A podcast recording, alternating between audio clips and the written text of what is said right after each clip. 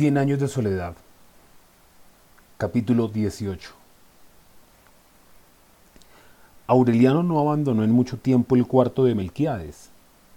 Se aprendió de memoria las leyendas fantásticas del libro desencuadernado, la síntesis de los estudios de Hermann, el tullido, los apuntes sobre la ciencia demonológica, las claves de la piedra filosofal, las centurias de Nostradamus y sus investigaciones sobre la peste, de modo que llegó a la adolescencia sin saber nada de su tiempo, pero con los conocimientos básicos del hombre medieval. A cualquier hora que entraba en el cuarto, Santa Sofía de la Piedad lo encontraba absorto en la lectura. Le llevaba al amanecer un tazón de café sin azúcar y al mediodía un plato de arroz con tajadas de plátano fritas que era lo único que se comía en la casa después de la muerte de Aureliano II. Se preocupaba por cortarle el pelo, por sacarle las liendres, por adaptarle a la ropa vieja que encontraba en baúles olvidados, y cuando empezó a despuntarle el bigote le llevó la navaja barbera y la totumita para la espuma del coronel Aureliano Buendía.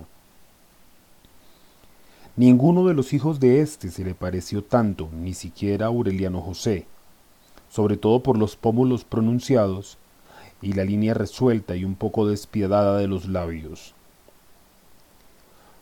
Como le ocurrió a Úrsula con Aureliano II cuando éste estudiaba en el cuarto, Santa Sofía de la Piedad creía que Aureliano hablaba solo. En realidad, conversaba con Melquiades. Un mediodía ardiente, poco después de la muerte de los gemelos, vio contra la reverberación de la ventana al anciano lúgubre con el sombrero de alas de cuervo, como la materialización de un recuerdo que estaba en su memoria desde mucho antes de nacer. Aureliano había terminado de clasificar el alfabeto de los pergaminos.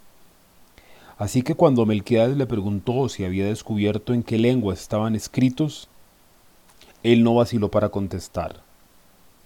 En sánscrito, dijo. Melquiades le reveló que sus oportunidades de volver al cuarto estaban contadas, pero se iba tranquilo a las praderas de la muerte definitiva, porque Aureliano tenía tiempo de aprender el sánscrito en los años que faltaban para que los pergaminos cumplieran un siglo y pudieran ser descifrados. Fue él quien le indicó que en el callejón que terminaba en el río, y donde en los tiempos de la compañía bananera se adivinaba el porvenir y se interpretaban los sueños, un sabio catalán tenía una tienda de libros donde había un Sanskrit primer, que sería devorado por las polillas seis años después si él no se apresuraba a comprarlo. Por primera vez en su larga vida, Santa Sofía de la Piedad dejó traslucir un sentimiento, y era un sentimiento de estupor.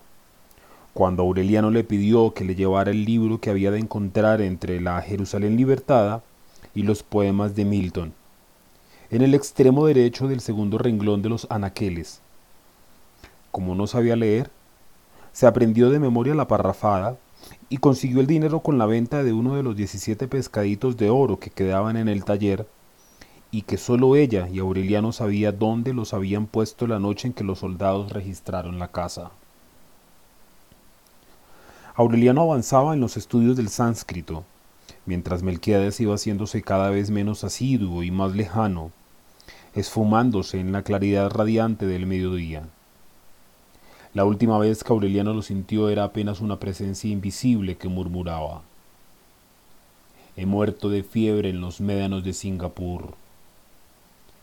El cuarto se hizo entonces vulnerable al polvo, al calor, al comején, a las hormigas coloradas, a las polillas que habían de convertir en acerrín la sabiduría de los libros y los pergaminos. En la casa no faltaba que comer. Al día siguiente de la muerte de Aureliano II, uno de los amigos que habían llevado la corona con inscripción irreverente le ofreció pagarle a Fernanda un dinero que le había quedado debiendo a su esposo. A partir de entonces, un mandadero llevaba todos los miércoles un canasto con cosas de comer que alcanzaban bien para una semana. Nadie supo nunca que aquellas vituallas las mandaba Petra Cotes, con la idea de que la caridad continuada era una forma de humillar a quien la había humillado. Sin embargo, El rencor se le disipó mucho más pronto de lo que ella misma esperaba, y entonces siguió mandando la comida por orgullo y finalmente por compasión. Varias veces, cuando le faltaron ánimos para vender billetitos y la gente perdió el interés por las rifas, se quedó ella sin comer para que comiera Fernanda, y no dejó de cumplir el compromiso mientras no vio pasar su entierro. Para Santa Sofía de la Piedad, la reducción de los habitantes de la casa debía haber sido el descanso a que tenía derecho después de más de medio siglo de trabajo. Nunca se le había oído un lamento a aquella mujer sigilosa, impenetrable, que sembró en la familia los gérmenes angélicos de Remedios, la Bella, y la misteriosa solemnidad de José Arcadio II que consagró toda una vida de soledad y silencio a la crianza de unos niños que apenas si recordaban que eran sus hijos y sus nietos, y que se ocupó de Aureliano como si hubiera salido de sus entrañas, sin saber ella misma que era su bisabuela.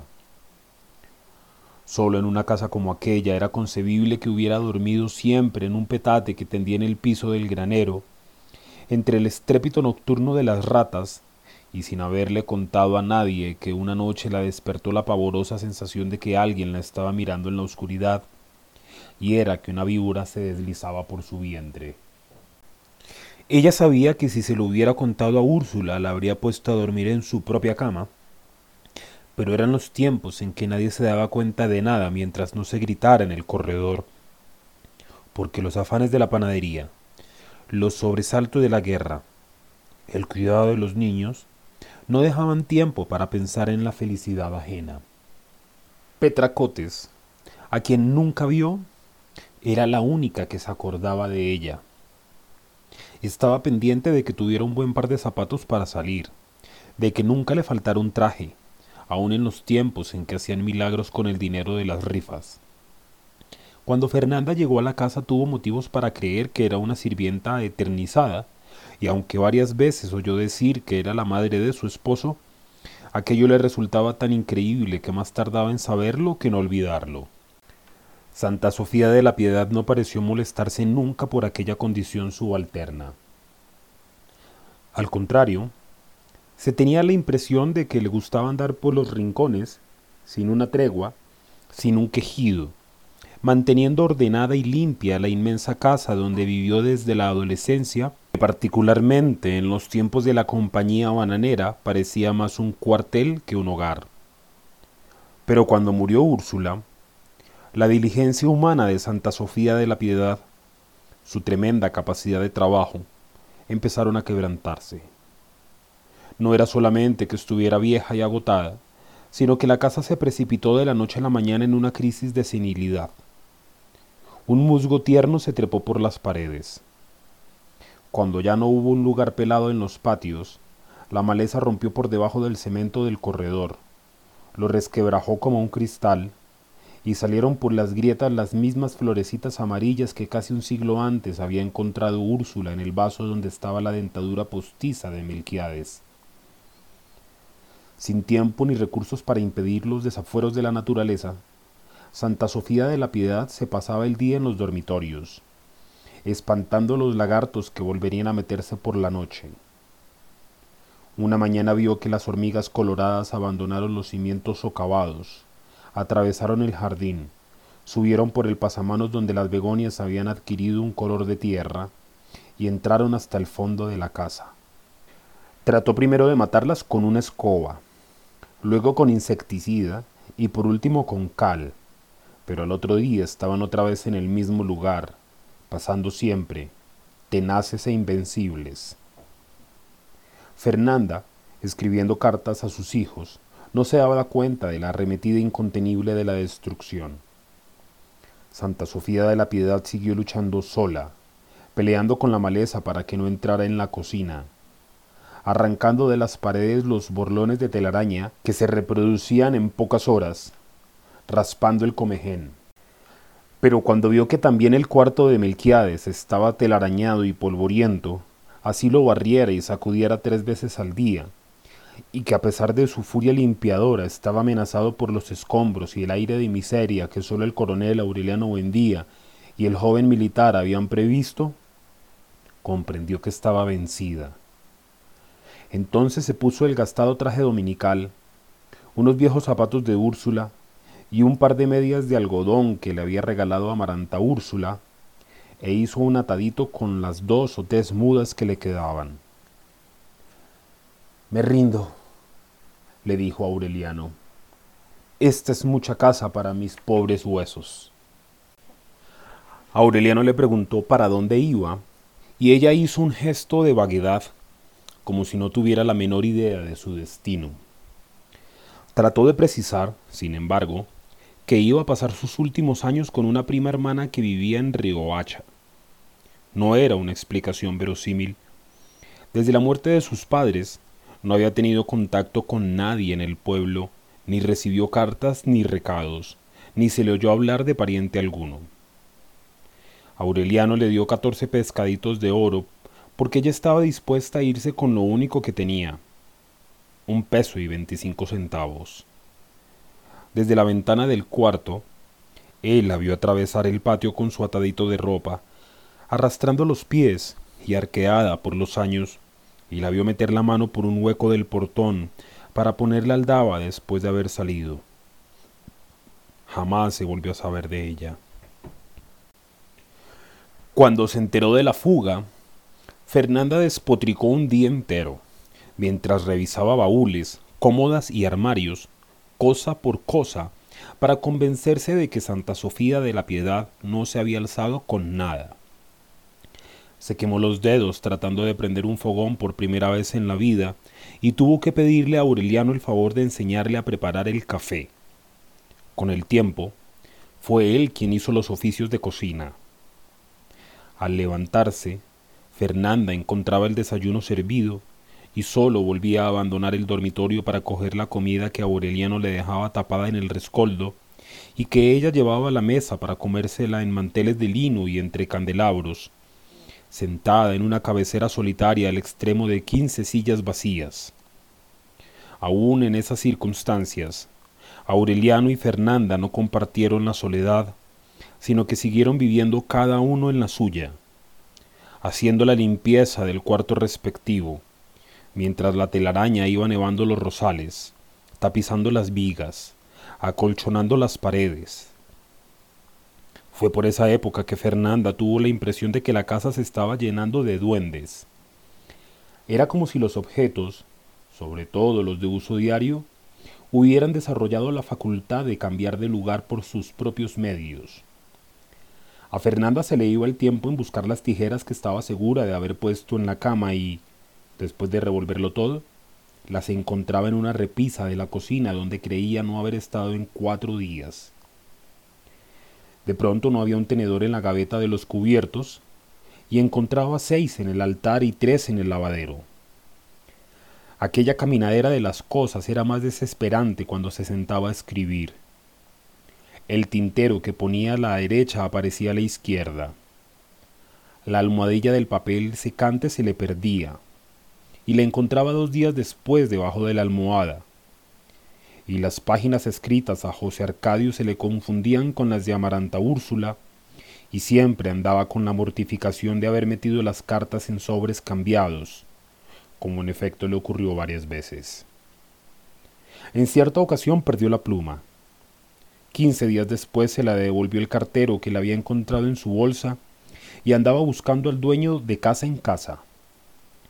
Al principio, ella creyó que eran cosas de los médicos invisibles, como la desaparición de los pesarios, y hasta empezó a escribirles una carta para suplicarles que la dejaran en paz. Pero había tenido que interrumpirla para hacer algo, y cuando volvió al cuarto no solo no encontró la carta empezada, sino que se olvidó del propósito de escribirla. Por un tiempo pensó que era Aureliano. Se dio a vigilarlo, a poner objetos a su paso tratando de sorprenderlo en el momento en que los cambiara de lugar, pero muy pronto se convenció de que Aureliano no abandonaba el cuarto de Melquiades sino para ir a la cocina o al excusado, y que no era hombre de burlas. De modo que terminó por creer que eran travesuras de duendes, y optó por asegurar cada cosa en el sitio donde tenía que usarla. Amarró las tijeras con una larga pita en la cabecera de la cama, amarró el plumero y la almohadilla del papel secante en la pata de la mesa y pegó con goma el tintero en la tabla, a la derecha del lugar en que solía escribir. Los problemas no se resolvieron de un día para otro, pues a las pocas horas de costura ya la pita de las tijeras no alcanzaba para cortar, como si los duendes la fueran disminuyendo. Le ocurría lo mismo con la pita de la pluma y hasta con su propio brazo, que al poco tiempo de estar escribiendo no alcanzaba el tintero. Ni Amaranta Úrsula, en Bruselas, ni José Arcadio, en Roma, se enteraron jamás de esos insignificantes infortunios. Fernanda les contaba que era feliz, y en realidad lo era, justamente porque se sentía liberada de todo compromiso, como si la vida la hubiera arrastrado otra vez hasta el mundo de sus padres, donde no se sufría con los problemas diarios porque estaban resueltos de antemano en la imaginación. Aquella correspondencia interminable le hizo perder el sentido del tiempo, sobre todo después de que se fue Santa Sofía de la Piedad. Se había acostumbrado a llevar la cuenta de los días, los meses y los años, tomando como puntos de referencia las fechas previstas para el retorno de los hijos.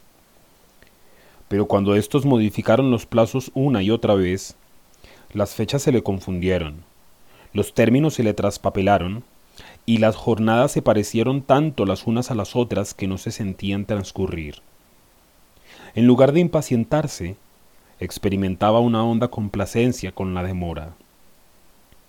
No la inquietaba que muchos años después de anunciarle las vísperas de sus votos perpetuos, José Arcadio siguiera diciendo que esperaba terminar los estudios de alta teología para emprenderlos de diplomacia, porque ella comprendía que era muy alta y empedrada de obstáculos la escalera de caracol que conducía a la silla de San Pedro. En cambio, el espíritu se le exaltaba con noticias que para otros hubieran sido insignificantes, como aquella de que su hijo había visto al Papa. Experimentó un gozo similar cuando Amaranta Úrsula le mandó decir que sus estudios se prolongaban más del tiempo previsto, porque sus excelentes calificaciones le habían merecido privilegios que su padre no tomó en consideración al hacer las cuentas. Habían transcurrido más de tres años desde que Santa Sofía de la Piedad le llevó la gramática, cuando Aureliano consiguió traducir el primer pliego. No fue una labor inútil, pero constituía apenas un primer paso en un camino cuya longitud era imposible prever, porque el texto en castellano no significaba nada. Eran versos cifrados.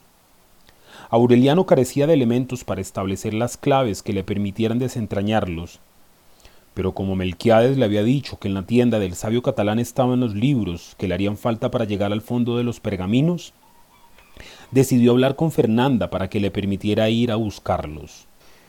En el cuarto devorado por los escombros, cuya proliferación incontenible había terminado por derrotarlo, pensaba en la forma más adecuada de formular la solicitud. Se anticipaba de las circunstancias, calculaba la ocasión más adecuada, pero cuando encontraba a Fernanda retirando la comida del rescoldo, que era la única oportunidad para hablarle, la solicitud laboriosamente premeditada se le atragantaba y se le perdía la voz. Fue aquella la única vez en que la espió. Estaba pendiente de sus pasos en el dormitorio. La oía ir hasta la puerta para recibir las cartas de sus hijos y entregarle las suyas al cartero y escuchaba hasta muy altas horas de la noche el trazo duro y apasionado de la pluma en el papel, antes de oír el ruido del interruptor y el murmullo de las oraciones en la oscuridad. Solo entonces se dormía, confiando en que al día siguiente le daría la oportunidad esperada. Se ilusionó tanto con la idea de que el permiso no le sería negado que una mañana se cortó el cabello que ya le daba a los hombros, se afeitó la barba enmarañada, se puso unos pantalones estrechos y una camisa de cuello postizo que no sabía de quién había heredado, y esperó en la cocina a que Fernanda fuera a desayunar. No llegó la mujer de todos los días, la de la cabeza alzada y la andadura pétrea, sino una anciana de una hermosura sobrenatural, con una amarillenta capa de armiño, una corona de cartón dorado y la conducta lánguida de quien ha llorado en secreto.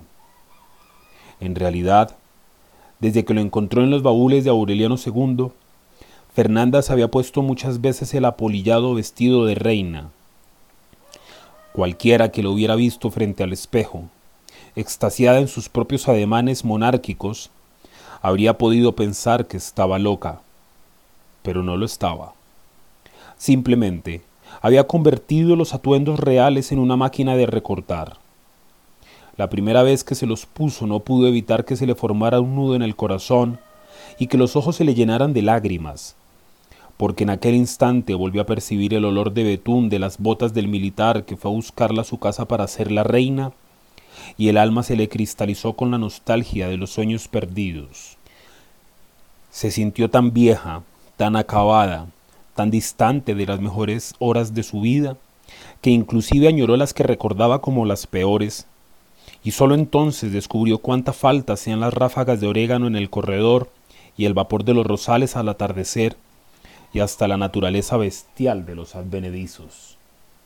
Su corazón de ceniza apelmazada, que había resistido sin quebrantos a los golpes más certeros de la realidad cotidiana, se desmoronó a los primeros embates de la nostalgia.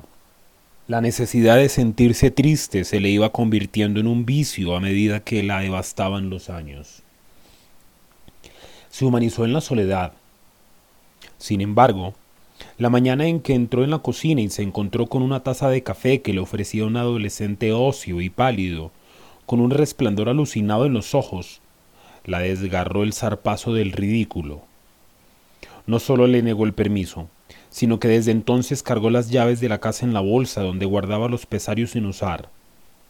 Era una precaución inútil, porque de haberlo querido Aureliano habría podido escapar y hasta volver a casa sin ser visto.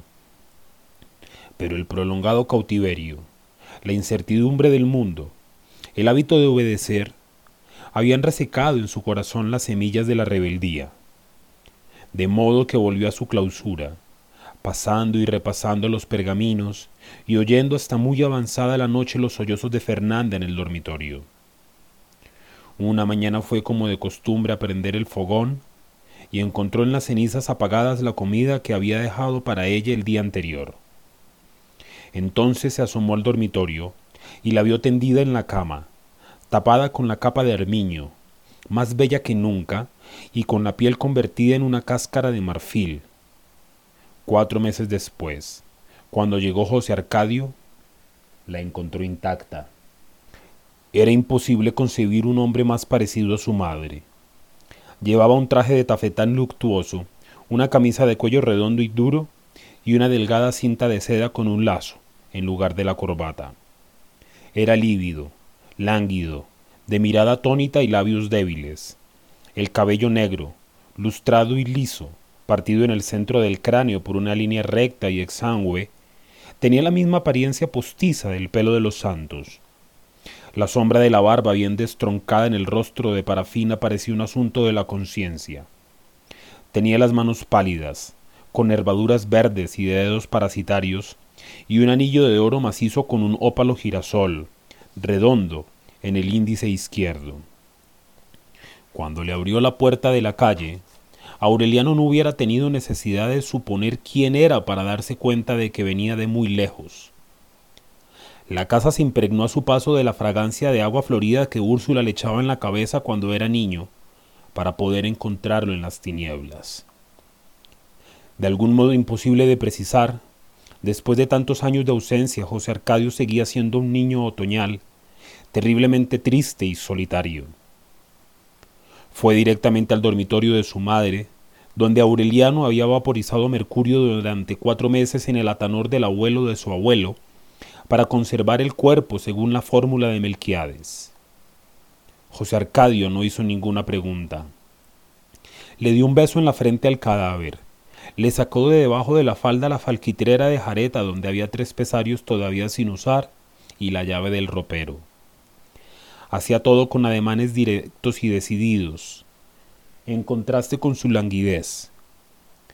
Sacó del ropero un cofrecito de amasquinado con el escudo familiar y encontró en el interior perfumado de sándalo la carta voluminosa en que Fernanda desahogó el corazón de las incontables verdades que le había ocultado. La leyó de pie, con avidez pero sin ansiedad, y en la tercera página se detuvo y examinó a Aureliano con una mirada de segundo reconocimiento. Entonces, dijo con una voz que tenía algo de navaja de afeitar, tú eres el bastardo. Soy Aureliano Buendía. Vete a tu cuarto, dijo José Arcadio. Aureliano se fue, y no volvió a salir ni siquiera por curiosidad cuando oyó el rumor de los funerales solitarios. A veces, desde la cocina, veía a José Arcadio deambulando por la casa, ahogándose en su respiración anhelante, y seguía escuchando sus pasos por los dormitorios en ruinas después de la medianoche. No oyó su voz en muchos meses, no solo porque José Arcadio no le dirigiera la palabra, sino porque él no tenía deseos de que ocurriera, ni tiempo de pensar en nada distinto de los pergaminos. A la muerte de Fernanda, había sacado el penúltimo pescadito y había ido a la librería del sabio catalán en busca de los libros que le hacían falta. No le interesó nada de lo que vio en el trayecto, acaso porque carecía de recuerdos para comparar, y las calles desiertas y las casas desoladas eran iguales a como las había imaginado en un tiempo en que hubiera dado el alma por conocerlas. Se había concedido a sí mismo el permiso que le negó Fernanda, y solo por una vez, con un objetivo único y por el tiempo mínimo indispensable. Así que recorrió sin pausa las once cuadras que separaban la casa del callejón donde antes se interpretaban los sueños, y entró acesando en el abigarrado y sombrío local donde apenas había espacio para moverse. Más que una librería, aquella parecía un basurero de libros usados, puestos en desorden en los estantes mellados por el comején, en los rincones amelazados de telaraña y aún en los espacios que debieron destinarse a los pasadizos. En una larga mesa, también agobiada de mamotretos, el propietario escribía una prosa incansable, con una caligrafía morada, un poco delirante y en hojas sueltas de cuaderno escolar. Tenía una hermosa cabellera plateada que se le adelantaba en la frente como el penacho de una cacatúa, y sus ojos azules, vivos y estrechos, revelaban la mansedumbre del hombre que ha leído todos los libros.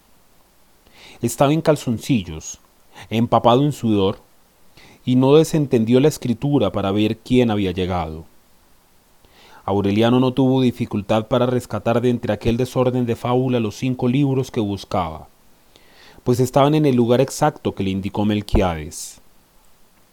Sin decir una palabra, se los entregó junto con el pescadito de oro al sabio catalán, y éste los examinó, y sus párpados se contrajeron como dos almejas. Debes estar loco, dijo en su lengua, alzándose de hombros, y le dio los cinco libros y el pescadito. Llévatelos, dijo en castellano. El último hombre que leyó esos libros debió ser Isaac el ciego, así que piensa bien lo que haces. José Arcadio restauró el dormitorio de Meme. Mandó limpiar y remendar las cortinas de terciopelo y el damasco del baldaquín de la cama virreinal. Y puso otra vez en servicio el baño abandonado, cuya alberca de cemento estaba renegrida por una nata fibrosa y áspera. A estos dos lugares se redujo su imperio de pacotilla, de gastados géneros exóticos, de perfumes falsos y pedrería barata.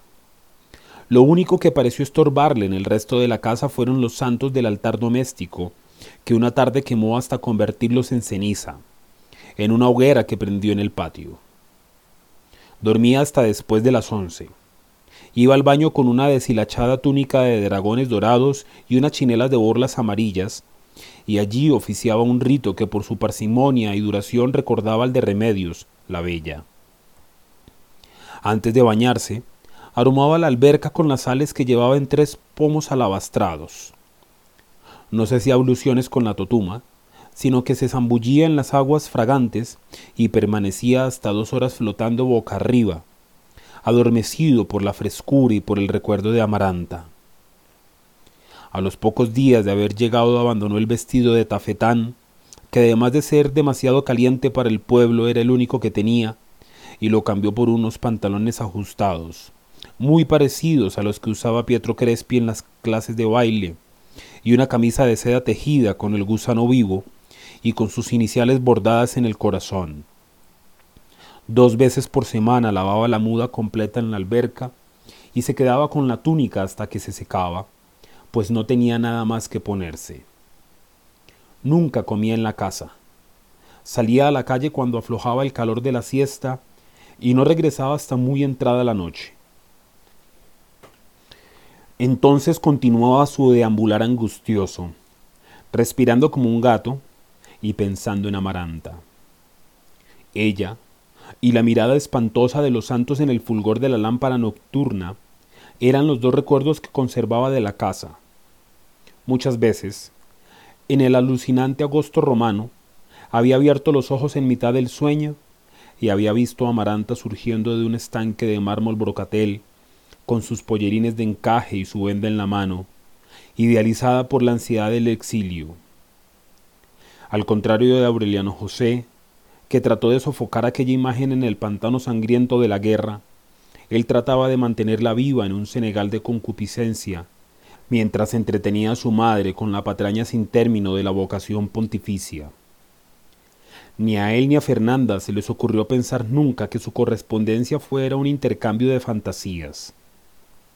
José Arcadio, que abandonó el seminario tan pronto como llegó a Roma, siguió alimentando la leyenda de la teología y el derecho canónico, para no poner en peligro la herencia fabulosa de que le hablaban las cartas delirantes de su madre, y que había de rescatarlo de la miseria y la sordidez que compartía con dos amigos en una guardilla del Trastevere. Cuando recibió la última carta de Fernanda, dictada por el presentimiento de la muerte inminente, metió en una maleta los últimos desperdicios de su falso esplendor y atravesó el océano en una bodega donde los emigrantes se apelotonaban como reces de matadero, comiendo macarrones fríos y queso agusanado. Antes de leer el testamento de Fernanda, que no era más que una minuciosa y tardía recapitulación de infortunios, ya los muebles desvencijados y la maleza del corredor le habían indicado que estaba metido en una trampa de la cual no saldría jamás para siempre exiliado de la luz de diamante y el aire inmemorial de la primavera romana. En los insomnios agotadores del asma, medía y volvía a medir la profundidad de su desventura, mientras repasaba la casa tenebrosa donde los aspavientos seniles de Úrsula le infundieron el miedo del mundo. Para estar segura de no perderlo en las tinieblas, ella le había asignado un rincón del dormitorio el único donde podría estar a salvo de los muertos que deambulaban por la casa desde el atardecer. Cualquier cosa mala que hagas, le decía Úrsula, me la dirán los santos. Las noches pávidas de su infancia se redujeron a ese rincón, donde permanecía inmóvil hasta la hora de acostarse, sudando de miedo en un taburete, bajo la mirada vigilante y glacial de los santos acusetas. Era una tortura inútil, porque ya para esa época él tenía terror de todo lo que lo rodeaba y estaba preparado para asustarse de todo lo que encontrara en la vida. Las mujeres de la calle, que echaban a perder la sangre, las mujeres de la casa, que parían hijos con cola de puerco, los gallos de pelea, que provocaban muertes de hombres y remordimientos de conciencia para el resto de la vida, las armas de fuego, que con solo tocarlas condenaban a veinte años de guerra, las empresas desacertadas, que solo conducían al desencanto y la locura, y todo, en fin, todo cuanto Dios había creado con su infinita bondad y que el diablo había pervertido. Al despertar, molido por el torno de las pesadillas, la claridad de la ventana y las caricias de Amaranta en la alberca, y el deleite con que lo empolvaba entre las piernas con una bellota de seda, lo liberaban del terror. Hasta Úrsula era distinta bajo la luz radiante del jardín, porque allí no le hablaba de cosas de pavor, sino que le frotaba los dientes con polvo de carbón para que tuviera la sonrisa radiante de un papa, y le cortaba y le pulía las uñas para que los peregrinos que llegaran a Roma de todo el ámbito de la tierra se asombraran de la pulcritud de las manos del papa cuando les echara la bendición, y lo peinaba como un papa, y lo ensopaba con agua florida para que su cuerpo y sus ropas tuvieran la fragancia de un papa. En el patio de Castel Gandolfo él había visto al papa en un balcón, pronunciando el mismo discurso en siete idiomas para una muchedumbre de peregrinos, y lo único que en efecto le había llamado la atención era la blancura de sus manos, que parecían maceradas en lejía, el resplandor deslumbrante de sus ropas de verano y su recóndito hálito de agua de colonia. Casi un año después del regreso a la casa, habiendo vendido para comer los candelabros de plata y la vasinilla heráldica que a la hora de la verdad solo tuvo de oro las incrustaciones del escudo, la única distracción de José Arcadio era recoger niños en el pueblo para que jugaran en la casa. Aparecía con ellos a la hora de la siesta y los hacía saltar la cuerda en el jardín, cantar en el corredor y hacer maromas en los muebles de la sala, mientras él iba por entre los grupos impartiendo lecciones de buen comportamiento. Para esa época había acabado con los pantalones estrechos y la camisa de seda, y usaba una muda ordinaria comprada en los almacenes de los árabes, pero seguía manteniendo su dignidad lánguida y sus ademanes papales. Los niños se tomaron la casa como lo hicieron en el pasado las compañeras de Meme. Hasta muy entrada la noche se les oía cotorrear y cantar y bailar zapateados, de modo que la casa parecía un internado sin disciplina. Aureliano no se preocupó de la invasión mientras no fueran a molestarlo en el cuarto de Melquiades. Una mañana, dos niños empujaron la puerta y se espantaron ante la visión del hombre cochambroso y peludo que seguía descifrando los pergaminos en la mesa de trabajo. No se atrevieron a entrar, pero siguieron rondando la habitación. Se asomaban cuchicheando por las endijas, arrojaban animales vivos por las claraboyas y en una ocasión clavetearon por fuera la puerta y la ventana, y Aureliano necesitó medio día para forzarlas. Divertidos por la impunidad de sus travesuras, cuatro niños entraron otra mañana en el cuarto mientras Aureliano estaba en la cocina, dispuestos a destruir los pergaminos. Pero tan pronto como se apoderaron de los pliegos amarillentos, una fuerza angélica los levantó del suelo y los mantuvo suspendidos en el aire, hasta que regresó Aureliano y les arrebató los pergaminos. Desde entonces no volvieron a molestarlo. Los cuatro niños mayores, que usaban pantalones cortos a pesar de que ya se asomaban a la adolescencia, se ocupaban de la apariencia personal de José Arcadio. Llegaban más temprano que los otros y dedicaban la mañana a afeitarlo, a darle masajes con toallas calientes, a cortarle y pulirle las uñas de las manos y los pies, a perfumarlo con agua florida. En varias ocasiones se metieron en la alberca para jabonarlo de pies a cabeza, mientras él flotaba boca arriba, pensando en Amaranta. Luego lo secaban, le empolvaban el cuerpo y lo vestían. Uno de los niños, que tenía el cabello rubio y crespo y los ojos de vidrio rosados como los conejos, solía dormir en la casa. Eran tan firmes los vínculos que lo unían a José Arcadio que lo acompañaba en sus insomnios de asmático, sin hablar, deambulando con él por la casa en tinieblas. Una noche vieron en la alcoba donde dormía Úrsula un resplandor amarillo a través del cemento cristalizado, como si un sol subterráneo hubiera convertido en vitral el piso del dormitorio. No tuvieron que encender el foco. Les bastó con levantar las placas quebradas del rincón donde siempre estuvo la cama de Úrsula y donde el resplandor era más intenso, para encontrar la cripta secreta que Aureliano II se cansó de buscar en el delirio de las excavaciones. Allí estaban los tres sacos de lona cerrados con alambre de cobre y, dentro de ellos, los 7.214 doblones de A4 que seguían relumbrando como brasas en la oscuridad. El hallazgo del tesoro fue como una deflagración. En vez de regresar a Roma con la intempestiva fortuna, que era el sueño madurado de la miseria, José Arcadio convirtió la casa en un paraíso decadente. Cambió por terciopelo nuevo las cortinas y el baldaquín del dormitorio, y les hizo poner baldosas al piso del baño y azulejos a las paredes.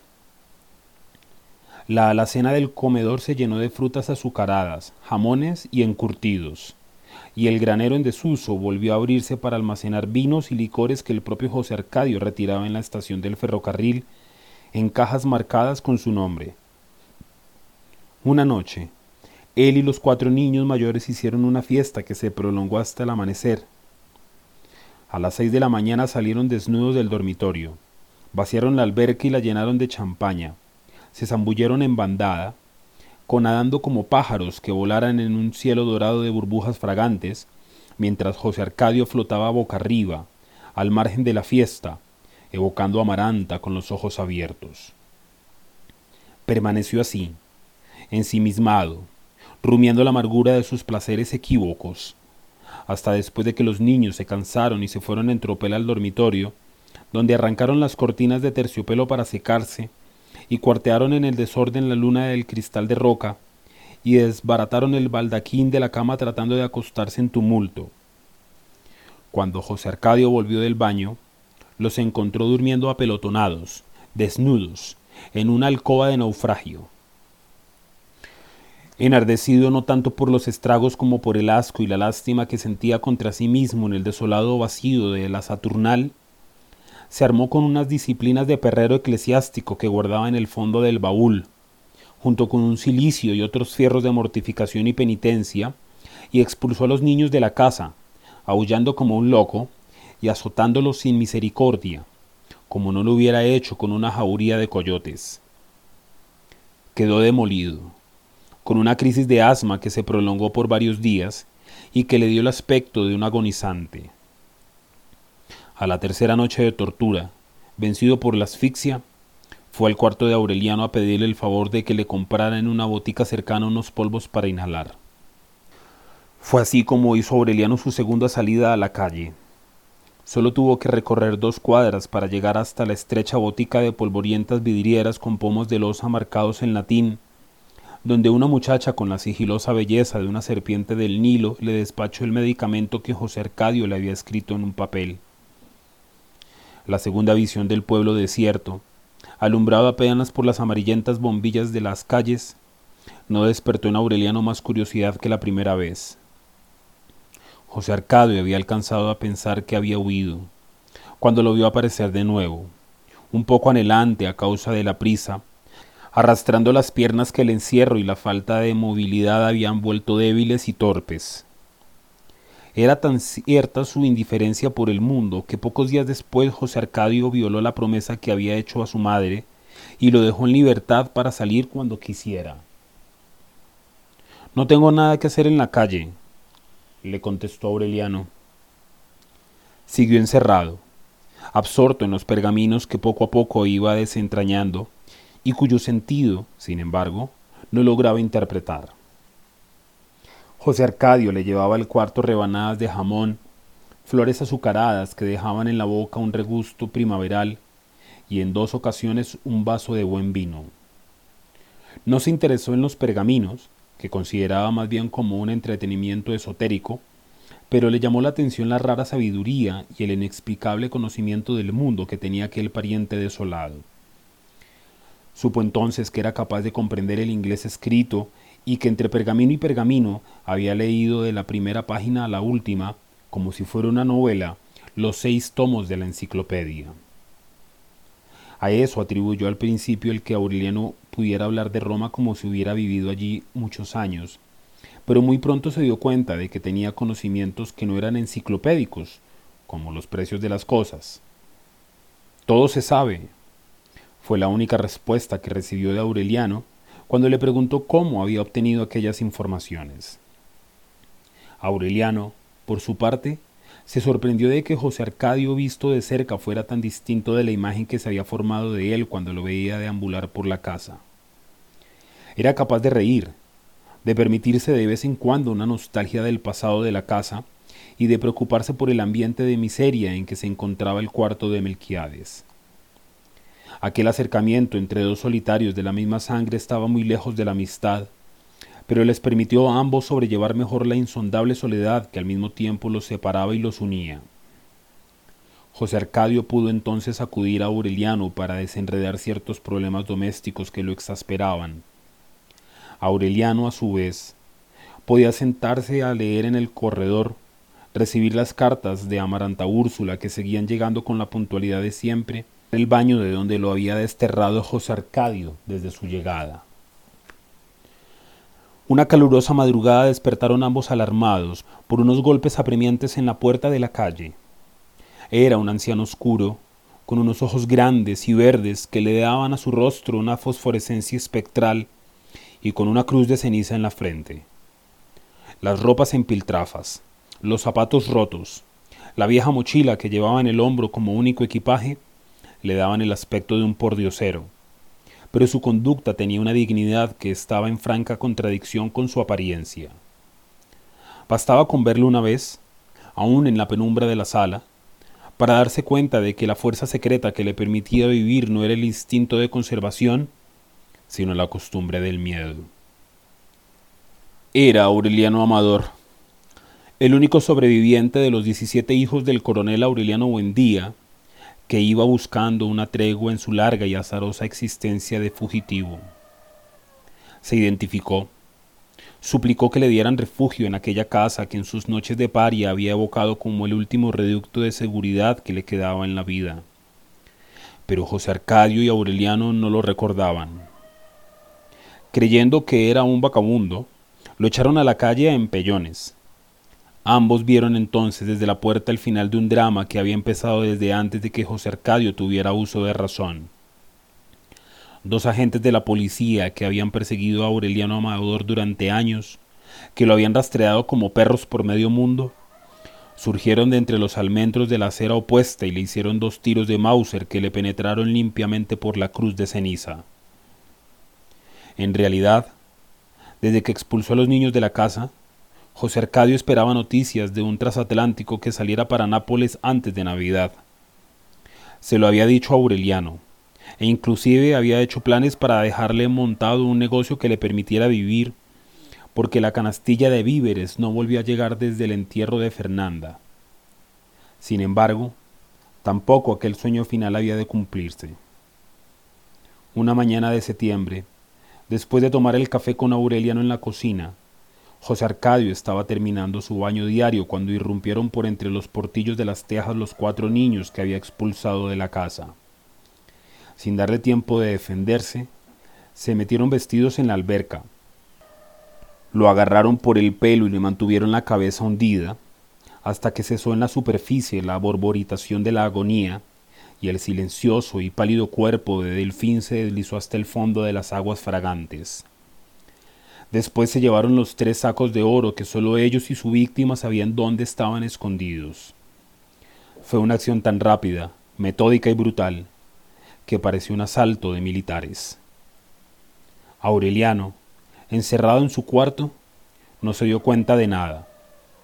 Esa tarde, habiéndolo echado de menos en la cocina, buscó a José Arcadio por toda la casa y lo encontró flotando en los espejos perfumados de la alberca, enorme y tumefacto, y todavía pensando en Amaranta. Solo entonces comprendió cuánto había empezado a quererlo.